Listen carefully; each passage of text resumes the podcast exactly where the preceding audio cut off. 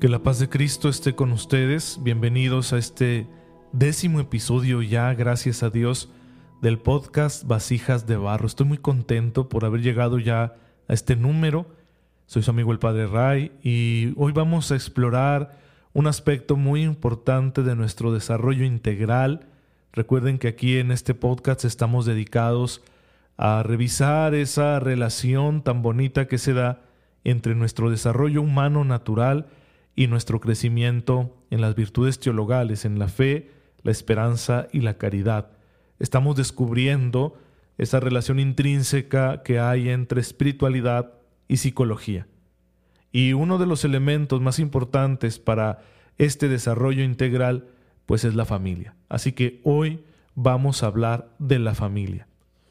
En efecto, ha querido Dios crear al hombre como un ser social, constituido ante todo por su dimensión relacional, no sólo de adoración a Dios, esa es nuestra manera de relacionarnos con Dios, la adoración, sino también de relación con los demás, con las demás criaturas, incluidos por supuesto nuestros semejantes, una forma de relacionarnos criatural, pero que en el caso de la relación con los demás seres humanos es interpersonal. En un sentido teológico, el que cada ser humano venga a la existencia como parte de una familia no es algo fortuito, sino que forma parte del plan de Dios. Al igual que en el pensamiento divino cada uno de nosotros es soñado a partir del amor que Dios nos tiene, así cada niño debería ser concebido como parte de un proyecto de amor por parte de sus padres, quienes representan no solo a Dios, sino a toda la familia humana ante el nuevo ser humano que está llegando a la existencia. Que muchas veces tal proyecto humano de amor no se verifique, pues es una desafortunada consecuencia del pecado, pero no corresponde al plan original de Dios. Por eso el hombre es un ser con vocación familiar, y es por ello que los vínculos familiares son tan importantes para una sana maduración psicoafectiva todas las potencialidades que caracterizan a la persona humana solo alcanzarán su pleno desarrollo si se dan aquellos vínculos interpersonales que proveen de un marco de referencia afectivo, conductual, estable y equilibrado al nuevo ser humano. Carecer de dichos vínculos o verlos demasiado vulnerados afecta profundamente al desarrollo psicológico y espiritual. De hecho, no pocas veces al individuo le costará muchísimo asimilar el don de la vida y la tarea de amar precisamente por la carencia o vulneración de dichos vínculos sanos y por su absoluta ausencia, digo, en ocasiones están completamente ausentes. Esto se manifestará en las dificultades para generar una autoestima suficiente o incluso en la aparición temprana de patologías de la vida emocional, a veces incluso en un grado severo.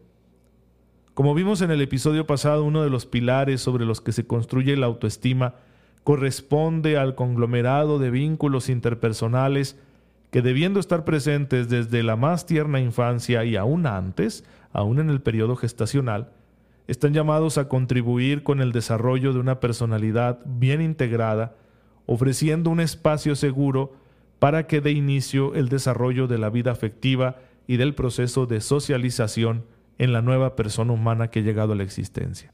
Estos vínculos son a su vez el factor más importante en la formación del carácter, pues los patrones de conducta de los miembros del hogar serán una referencia que influirá significativamente en la manera de ser del nuevo integrante de la familia mediante un proceso de imitación. Ahora bien, conviene señalar que este itinerario de configuración de la conducta no anula la sensibilidad particular que tiene cada nuevo ser humano en las primeras etapas de su desarrollo. Los padres o tutores siempre deberán tomar en cuenta el temperamento individual de los hijos, esforzarse por conocerlo y enseñar a integrarlo y regularlo. Es decir, cada niño ya viene con su personalidad en el sentido de que tiene su propio temperamento. Y éste va a permanecer ahí independientemente de la cuestión de la formación del carácter, es decir, de los patrones de conducta que vaya a recibir de los miembros de su familia.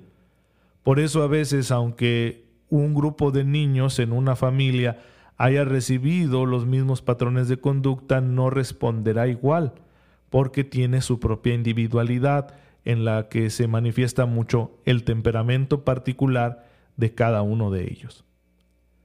La primera realidad que los vínculos familiares deben proveer al niño es el afecto, pues el desarrollo de la vida afectiva se inicia antes de que se haya llegado al estado de conciencia. Es este un punto delicado del que dependerán el equilibrio y el desenvolvimiento posterior de la dimensión psicoafectiva del niño.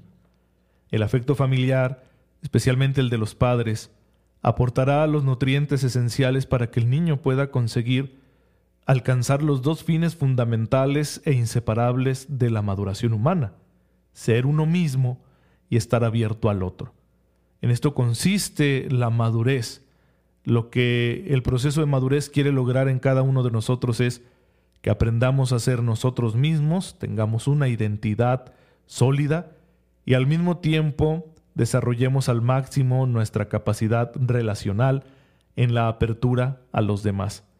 Son dos fines inseparables y entre ellos debe haber armonía. Para que esto se logre necesitamos unos vínculos afectivos, familiares, sanos y estables el equilibrio psicológico, la madurez moral, la vida sana emocional, afectiva que posean los padres, que posean los miembros de la familia, son un factor que influye sobre el proceso completo del desarrollo de la personalidad, una construcción equilibrada de la propia autonomía interior, así como de la ampliación y profundización de la capacidad de amar, dependerán de la salud que posean los vínculos familiares que acojan al nuevo miembro que llega al hogar. Por eso, como dice el sacerdote y psiquiatra Juan Bautista Toreló, la familia es el caldo de cultivo para el desarrollo de la personalidad. Y este desarrollo es sumamente importante. Se puede considerar el desarrollo de la personalidad como un proceso de madurez en la libertad, en el que los vínculos familiares juegan el papel más importante. Deben ser los seres humanos sanos y maduros los que enseñen al niño a descubrir su propio yo y hacerse dueño de su ser personal en orden a integrarse en medio de la comunidad humana. La vocación de la familia consiste en ser una salvaguarda, un refugio, donde la libertad pueda florecer gracias a la certeza de un amor interpersonal que acepta y acoge la nueva vida. Un hijo siempre vendrá al mundo en un estado de inmadurez que sólo podrá desarrollarse de manera integral en el calor del hogar. La vida de un nuevo ser es un don. Los padres son mediadores entre Dios y la nueva persona. Por eso su responsabilidad es tan grande. Deberán dar lo mejor de sí mismos para hacer del hogar, de la casa, un mundo de amor y comprensión que le enseña al Hijo la noble tarea del amor. En efecto, como sea el amor de los padres, será el amor de los hijos. Ahora bien, lo primero en orden de esencialidad que los padres deben saber y practicar es que no son dueños de la vida del hijo, son facilitadores responsables y amorosos de su formación como persona. El derecho de ejercer una autoridad sobre los hijos les asiste solo en la medida en que el hijo no es capaz aún de comprender bajo su propio riesgo y responsabilidad, la aventura de las decisiones libres. Derivado de esto, los padres tendrán que aprender a respetar la personalidad única del hijo, concediéndole el acceso a una forma de relación cuya inmediatez e intimidad no poseerá nunca nadie más en la vida de la persona. Relación que proporcionará lo que ninguna institución puede, una experiencia íntegra auténtica de lo que significa ser humano. Eso es lo que aportan los padres a los hijos. Nadie más puede aportarle esto a una persona. Por eso es muy especial la relación que guardan los padres con los hijos. Y en ella están llamados a dar el espacio suficiente para que el hijo desarrolle su propia personalidad, pero otorgándoles la oportunidad de, por medio de ellos, por medio de esta relación paterno-filial, encontrar una experiencia humana auténtica. Es necesario señalar que la comunicación de esta experiencia a los hijos no es en manera alguna una imposición, sino un ofrecimiento cariñoso hacia quien aún no es dueño de su propia libertad, para que cuando lo sea pueda asumir todo el bien que se le ha obsequiado con tanto amor por parte de su familia. Eso debería ser lo natural, que el hijo al crecer asumiera por sí mismo, de una forma libre, no forzada, los principios, los valores que su familia le ha estado transmitiendo. En este mismo sentido, necesito destacar ante ustedes algunos aspectos esenciales que dicho ofrecimiento debe contener para que se dé un auténtico camino de formación de la persona. Encontramos en primer lugar la necesidad de establecer una disciplina que coloque límites claros para orientar la conducta del hijo hacia la protección de su propia integridad primero y al inicio de su proceso de socialización después. Podemos decir que la finalidad de este aspecto de la formación de la conducta posee tres objetivos que igualmente no se pueden separar. El primero es ayudar a que el niño identifique los peligros que le rodean. Los límites que le sean impuestos pretenden evitarle un daño en su integridad. Le servirán para desarrollar la conciencia de la necesidad de su propio autocuidado. Más adelante, como el niño comenzará a relacionarse cada vez más con otros seres humanos, dichos límites contribuirán a su socialización exitosa, permitiéndole integrarse y adaptarse primero en la comunidad de juego, con los otros niños, a la familia más amplia y en la escuela, sembrando también así los elementos necesarios para que pueda llegar a una de las formas básicas del amor y que es muy necesaria, la amistad. Es aquí cuando se procurará enseñarle a compartir, a comportarse en la mesa, a obedecer a sus maestros, a ser generoso en el perdón al mismo tiempo que exigir sus derechos. Un tercer objetivo importante es que los límites y disposiciones disciplinarias le enseñarán al niño a desarrollar su libertad, a generar por sí mismo mejores opciones que las que se limitan a la mera búsqueda de gratificaciones inmediatas las pequeñas responsabilidades que le vayan siendo asignadas al niño conforme a su edad y el debido reconocimiento de su trabajo por parte de sus familiares y tutores le proporcionarán las primeras satisfacciones ante el trabajo bien hecho y cultivarán el valor de la responsabilidad. Sin embargo, la sola disciplina no es suficiente para una buena educación. La formación de la personalidad exige más. Pide un complemento necesario en los afectos. La sola disciplina, sin amor, va a lastimar y a herir profundamente la personalidad de la nueva vida, porque carecerá de un centro de gravedad que le dé equilibrio y solidez. Es aquí donde entra la formación afectiva. Esta es la que permite al niño comprender que los límites que le son impuestos y las responsabilidades que le son asignadas se orientan hacia su propio bien Obviamente dicha comprensión es gradual, pero la compañía segura del afecto de sus padres compensará la dosis de dolor que todo crecimiento conlleva, ya que al imponer una disciplina, unos límites precisos, no se puede evitar el herir momentáneamente los sentimientos del niño. Sin embargo, cuando esta educación disciplinaria está rodeada de la formación afectiva que proporcionan los padres mostrándole amor y aceptación incondicional a su hijo, el daño queda amortiguado y el niño va a comprender que aunque hay cierto dolor al crecer, este dolor es bueno porque nos permite hacernos dueños de nosotros mismos. Los afectos del niño se formarán a partir de las tendencias propias de su temperamento, pero dichas tendencias no carecen de direccionalidad y por lo tanto son susceptibles de adaptación. El afecto mostrado por los padres permitirá al hijo descubrir su propio valor, regular su conducta, su estado de ánimo y asimilar con madurez los procesos disciplinarios a los que deba sujetarse. Todo esto a la vez que podrá comprender progresivamente el valor que los demás poseen también. Es decir, la educación complementaria entre disciplina y formación afectiva le permite al hijo saber que vale y desarrollar una sana autoestima, al mismo tiempo que respetar esa misma condición en todos los que le rodean. Por eso la educación afectiva no debe limitarse a mostrarle amor al hijo, sino que además le debe enseñar a amar por sí mismo, a responder adecuadamente ante las reacciones emocionales propias y ajenas.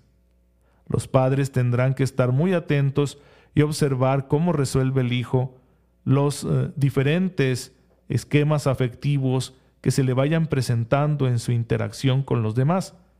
Será preciso enseñarle qué hacer ante sus propias emociones y cómo proceder ante las emociones ajenas.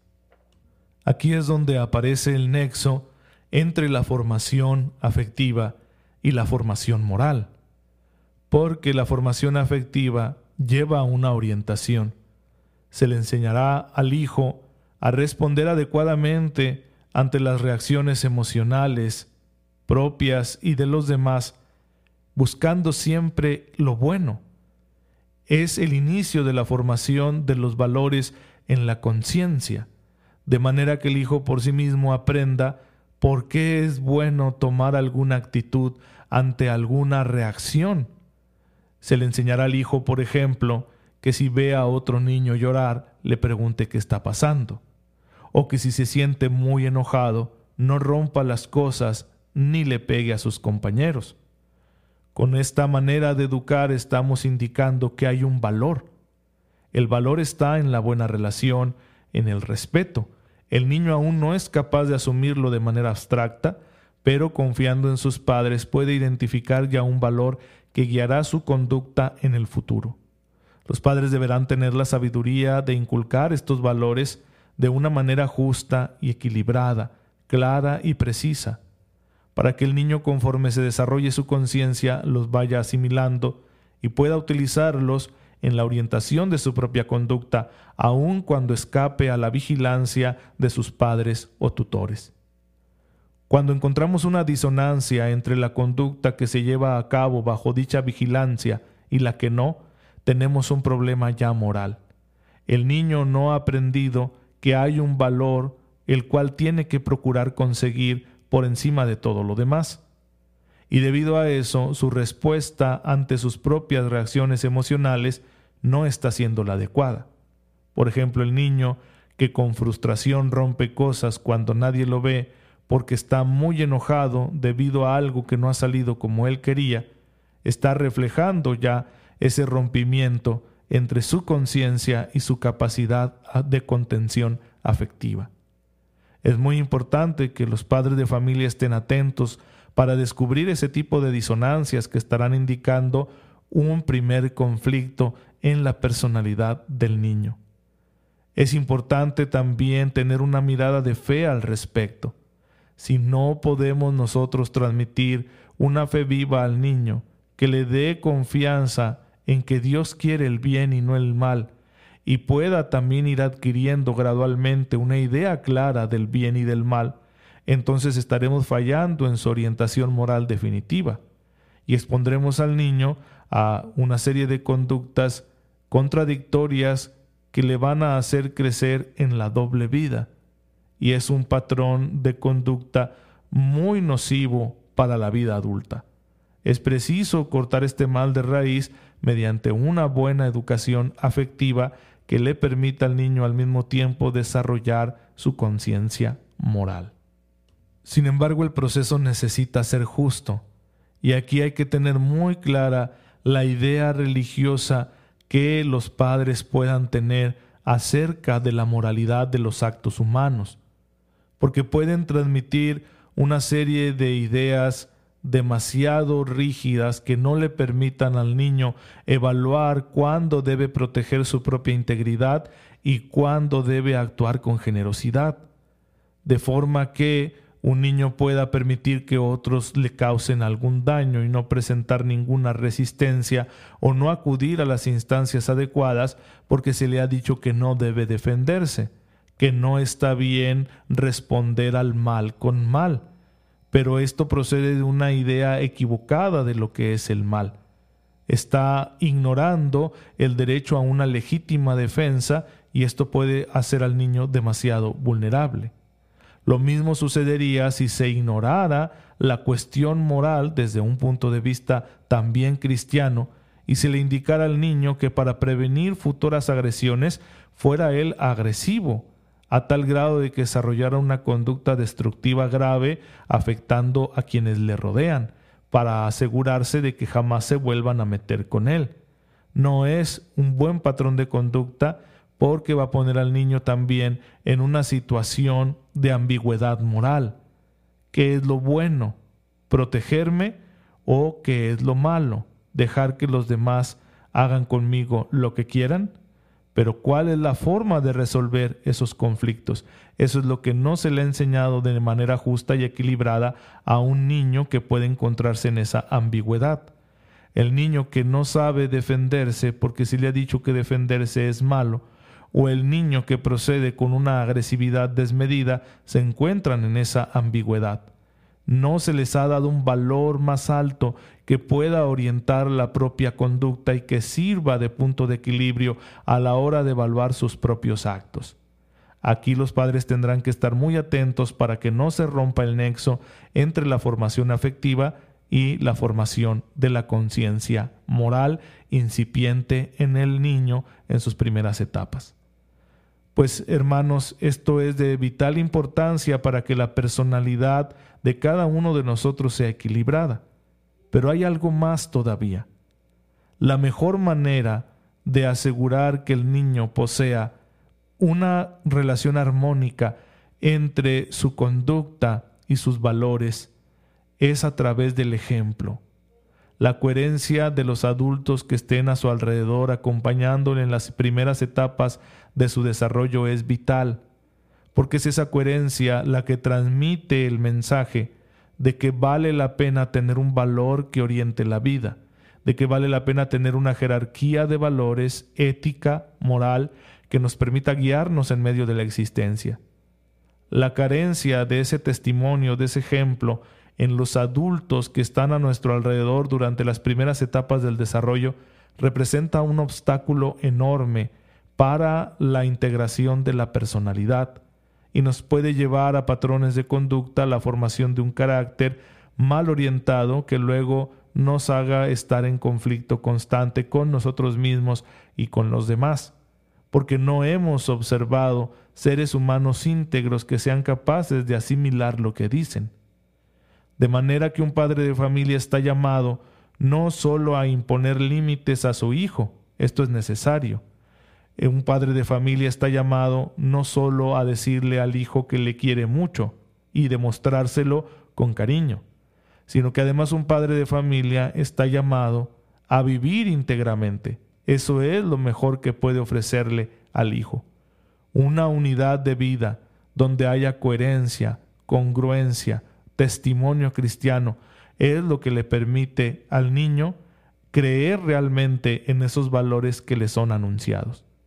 Cuando esta coherencia no existe, quizá por los mismos defectos en la vida emocional, en la integración de la personalidad de sus padres y tutores, vamos a ver un claro reflejo de esos aspectos negativos en la conducta del niño porque se estará formando en su interior un criterio distorsionado de lo que es lo recto, lo justo, lo agradable a Dios. Y si carecemos nosotros de este tipo de situaciones disonantes, el niño no se orientará bien en su proceso de socialización y además puede desarrollar a muy temprana edad una patología de su vida emocional.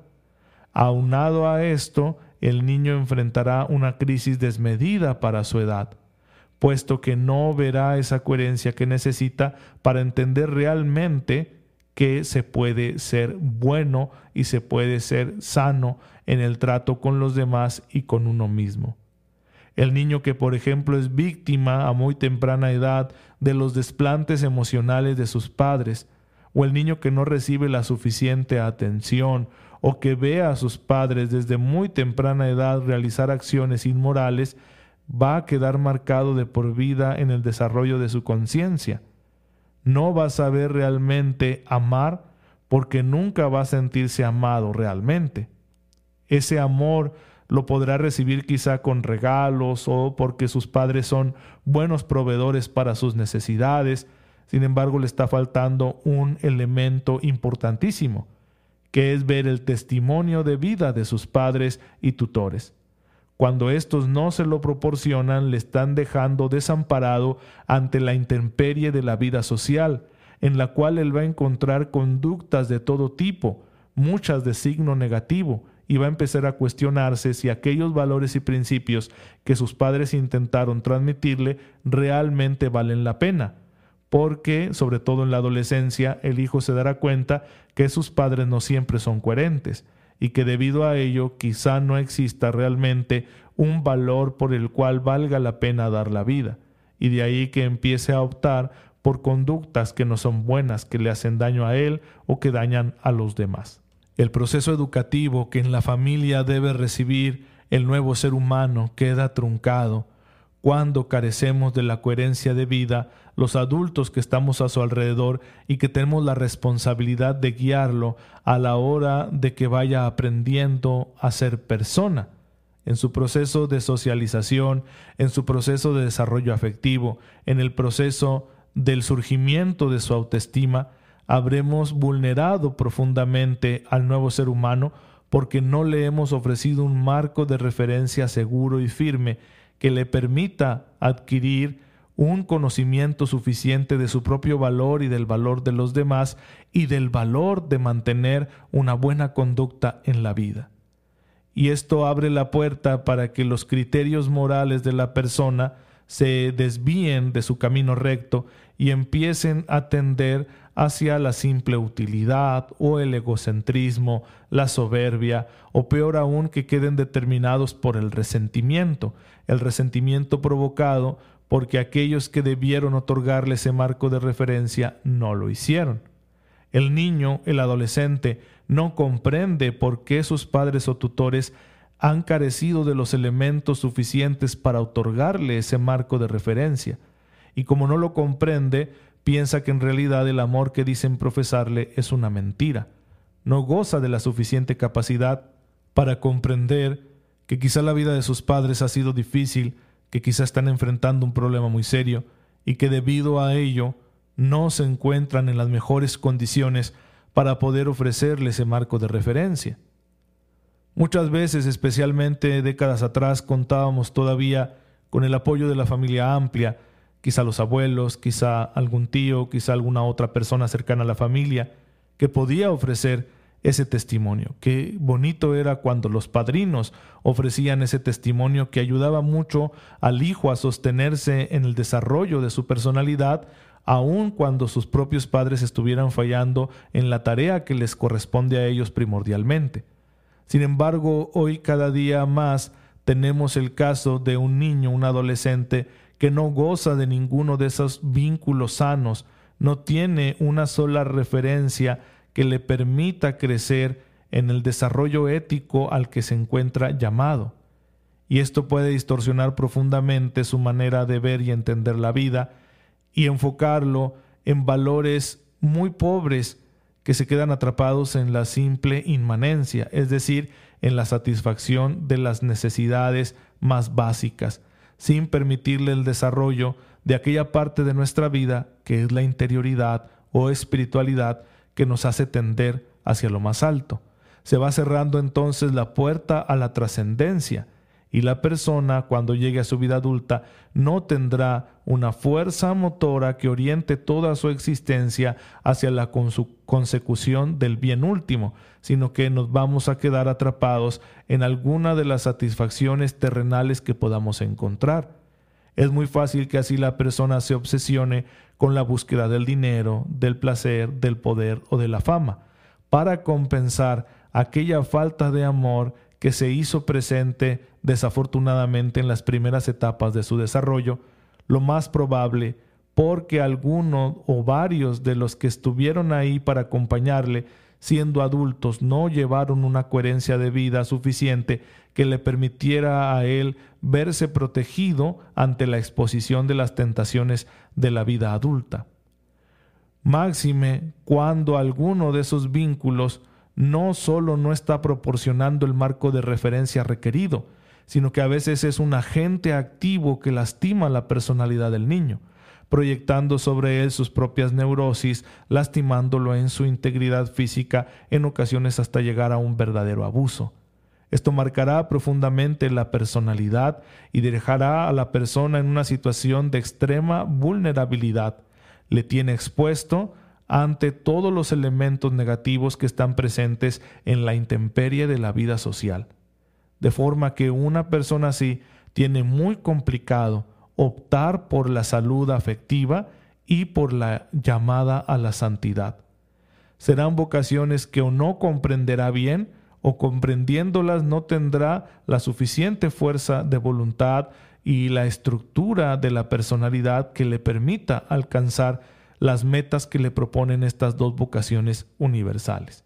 Esto complica muchísimo nuestra vida de adultos porque nos dificulta asumir con equilibrio aquellas responsabilidades que vamos tomando conforme crecemos. Y así una personalidad extremadamente inmadura va a realizar opciones igualmente inmaduras que luego complican nuestro futuro, comprometen nuestra felicidad y nuestra relación con Dios. Y aunque en el desarrollo temático del aspecto cognitivo de la conciencia puedan establecerse ciertas razones que justifiquen nuestras opciones de vida, nuestras decisiones, en el fondo serán las motivaciones inmaduras las que estén actuando de manera determinante a la hora de que nosotros realicemos tales opciones. Nuestras decisiones ya no estarán tan guiadas por esas razones que nosotros hemos elaborado mentalmente y con las cuales queremos convencernos de que estamos haciendo algo bueno con nuestra vida, sino que las decisiones estarán ante todo bajo el influjo de motivaciones inmaduras, que nos llevarán a un grado muy alto de insatisfacción y frustración, lo cual puede desencadenar aquellos mecanismos psicológicos defensivos que ya tengamos un poco distorsionados, se distorsionarán más y provocarán una reacción en cadena que nos lleve cada día a tomar decisiones peores, comprometiendo nuestra integridad, comprometiendo nuestro desarrollo moral y espiritual, exponiéndonos a la realización de conductas autodestructivas o al desarrollo de grados elevadísimos de estrés que puedan terminar generando una neurosis, una patología y volviendo la experiencia humana una experiencia amarga.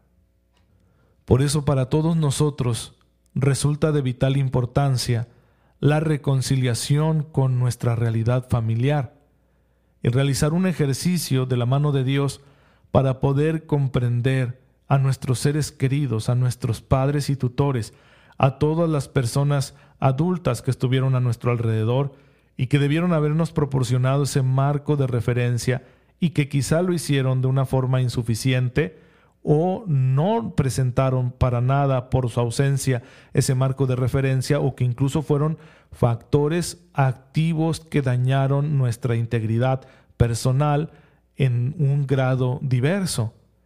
Hay que perdonar, hay que comprender, hay que bajar al abismo de esa historia dolorosa familiar que todos tenemos para poder reconciliarnos con ella para generar una nueva mirada ante los hechos ocurridos en la relación, en el desarrollo de los vínculos familiares, de manera que este proceso de reconciliación nos permita a nosotros hacernos más dueños de nosotros mismos en nuestra vida adulta y que nuestras decisiones no estén determinadas por aquellos factores negativos que hayan interferido con el desarrollo normal de nuestra personalidad. En Cristo encontramos precisamente una oportunidad esperanzadora de realizar esta tarea, para escapar a esa trampa insidiosa que es la de estar culpando constantemente a nuestro pasado, a nuestra familia, a nuestros padres de todo lo que nos pasa. No significa negar la gravedad de unos vínculos insuficientes o vulnerados. Esto es gravísimo y a veces tendrá consecuencias muy profundas en nuestra estructura psicológica que podremos intentar sanar y reestructurar con la ayuda de un profesional.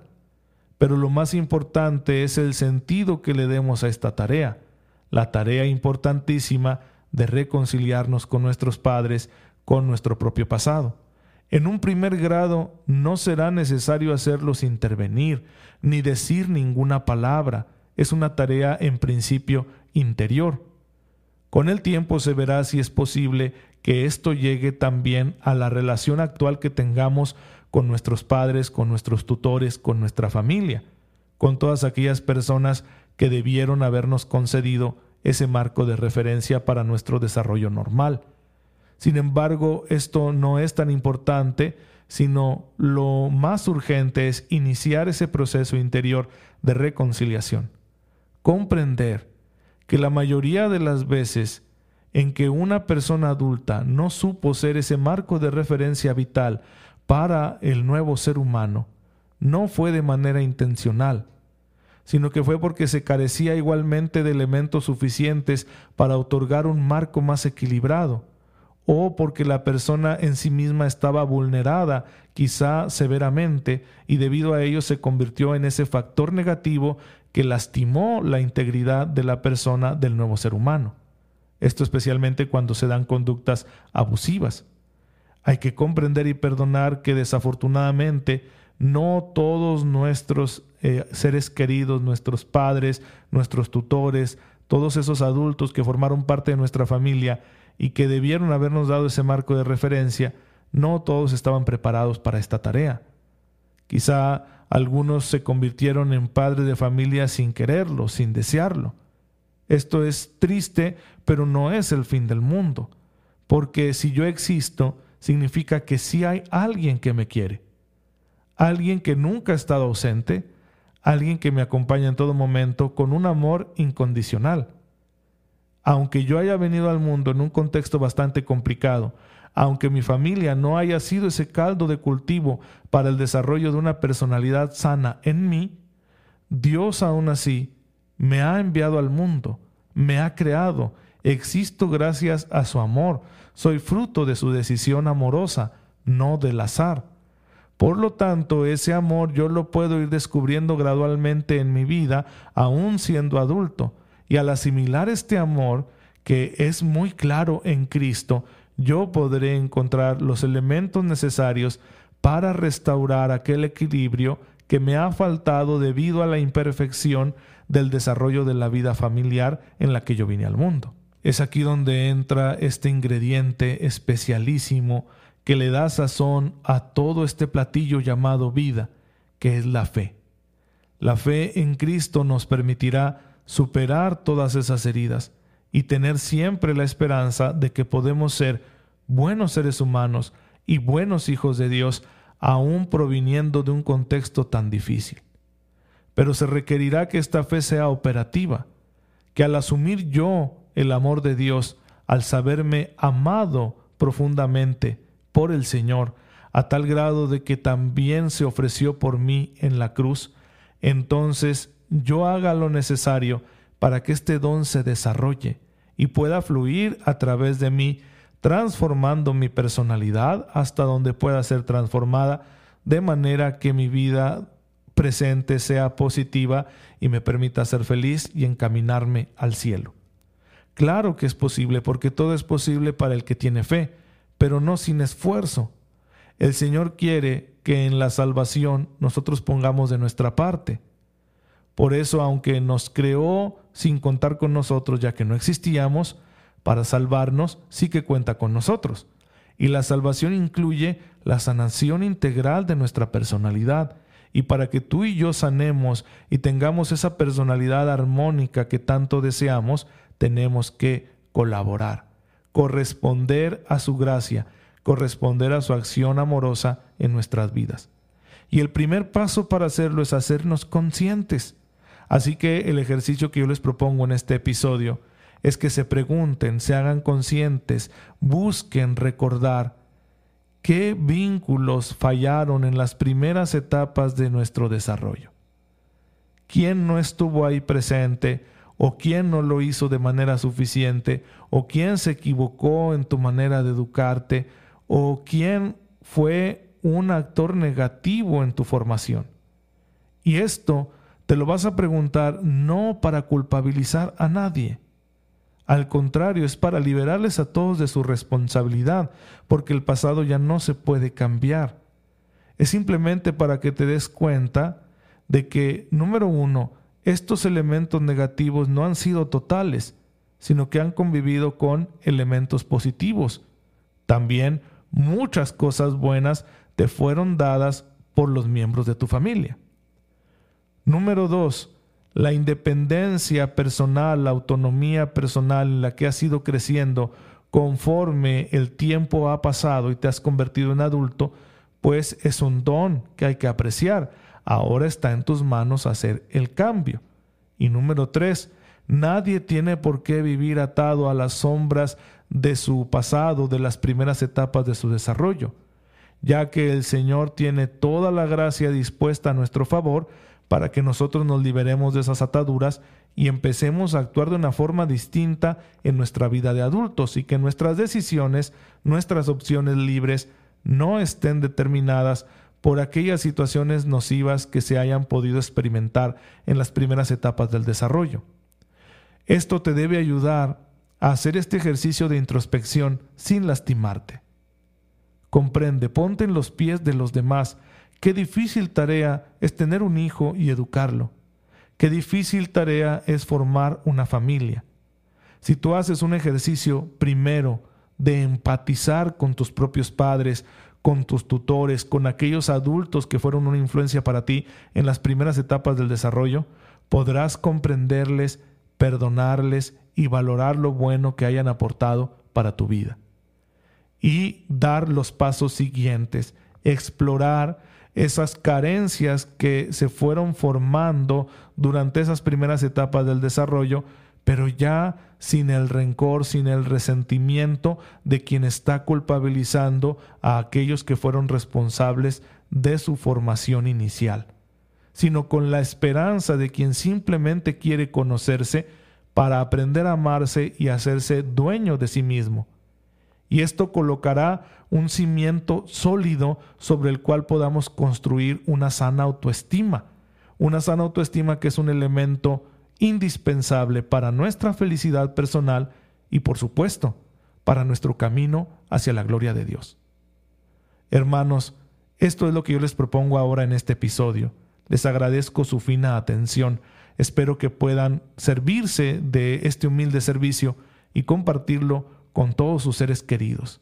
Escúchenlo con atención en espíritu de oración y yo sé que les servirá mucho en su propio proceso de crecimiento personal. Pero hemos terminado aquí. Démosle gracias a Dios por la oportunidad que nos da de reflexionar todas estas verdades importantes acerca de nuestra vida. Señor, te bendecimos, porque amándonos nos enviaste este mundo en medio de una familia. Ayúdanos, Señor, a reconciliarnos con nuestra historia personal, de manera que de aquí en adelante, confiando en ti, podamos crecer en todo sentido hasta alcanzar la plenitud de vida que tú nos ofreces en Jesucristo nuestro Señor. Amén. El Señor esté con ustedes.